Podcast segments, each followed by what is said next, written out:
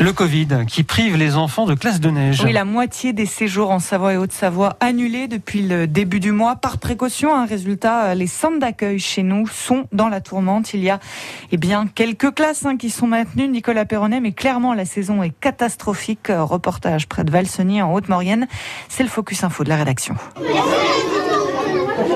Le réfectoire du centre Anjou Vanoise à Solière-Sardière. Aujourd'hui, c'est steak frites au retour d'une bonne matinée de ski. On a passé sur un tremplin. Moi, je me suis amusée ce matin parce que j'ai fait des slaloms euh, très rapidement. La scène typique de la classe de neige qui a tendance à se raréfier ici depuis début janvier.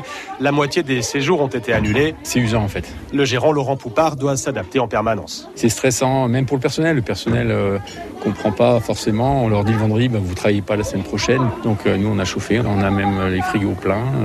Euh. Car ces annulations arrivent au dernier moment. À quelques pas d'ici, 80 élèves devaient passer la semaine au Pays des Loups, le nom du centre géré par Cyril Lemaire, complètement vide tout ce qui se décide euh, dans les académies euh, se décide dans la semaine avant le séjour. Et nous on a la décision définitive euh, quelques jours avant l'arrivée du, groupe sans aucune explication.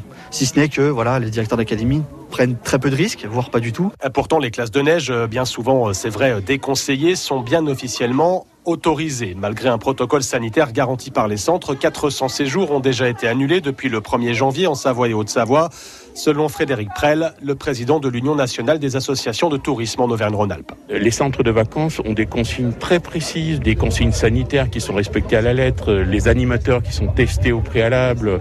Il n'y a aucune, aucune raison euh, de ne pas partir en classe de découverte pour des raisons sanitaires. Aujourd'hui, le secteur est en danger et réclame des aides.